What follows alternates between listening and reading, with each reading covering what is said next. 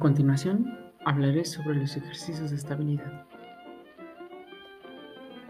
Estos ejercicios son todos aquellos que conllevan un trabajo en todas las estructuras estabilizadoras del cuerpo. La mayoría son ejercicios de manera global, pero también se pueden hacer en, articulaciones específicas. En el cuerpo tenemos diferentes tipos de estabilizadores que encontramos dentro de las articulaciones están los ligamentos. Estos son estabilizadores pasivos. Algunos músculos alrededor de la articulación, estos son estabilizadores activos locales. Y en los músculos del core, estabilizadores activos globales, ahí los encontramos. Este tipo de ejercicios está indicado para todas aquellas personas que sufren un problema, por ejemplo, problemas posturales, problemas articulares, desviaciones axiales. También los encontramos en atletas de deporte de alto impacto, atletas en general y pacientes con problemas de columna, pacientes con problemas de marcha, personas sedentarias y personas que inician una actividad física.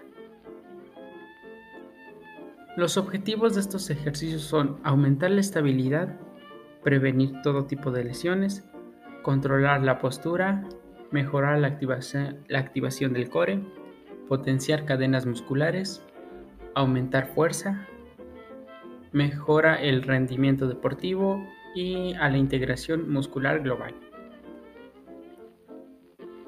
Como todo ejercicio, primero requiere de una evaluación para determinar el nivel del ejercicio con el cual la persona, el paciente, comenzará. Asimismo, determinar la deficiencia muscular y, y la estabilidad que requiere mayor trabajo. Todos debemos hacer estos ejercicios, pero no cualquier ejercicio es para todos. Progresiones. Básico las posiciones o progresiones son en básico dos pies juntos, semitandem, tandem y unipodal.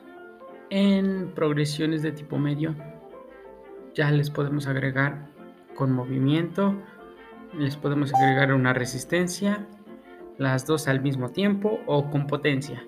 Y ya para las progresiones avanzadas ya sería en superficies inestables con aumento de inestabilidad y combinando todos esos niveles básico, medio y avanzado.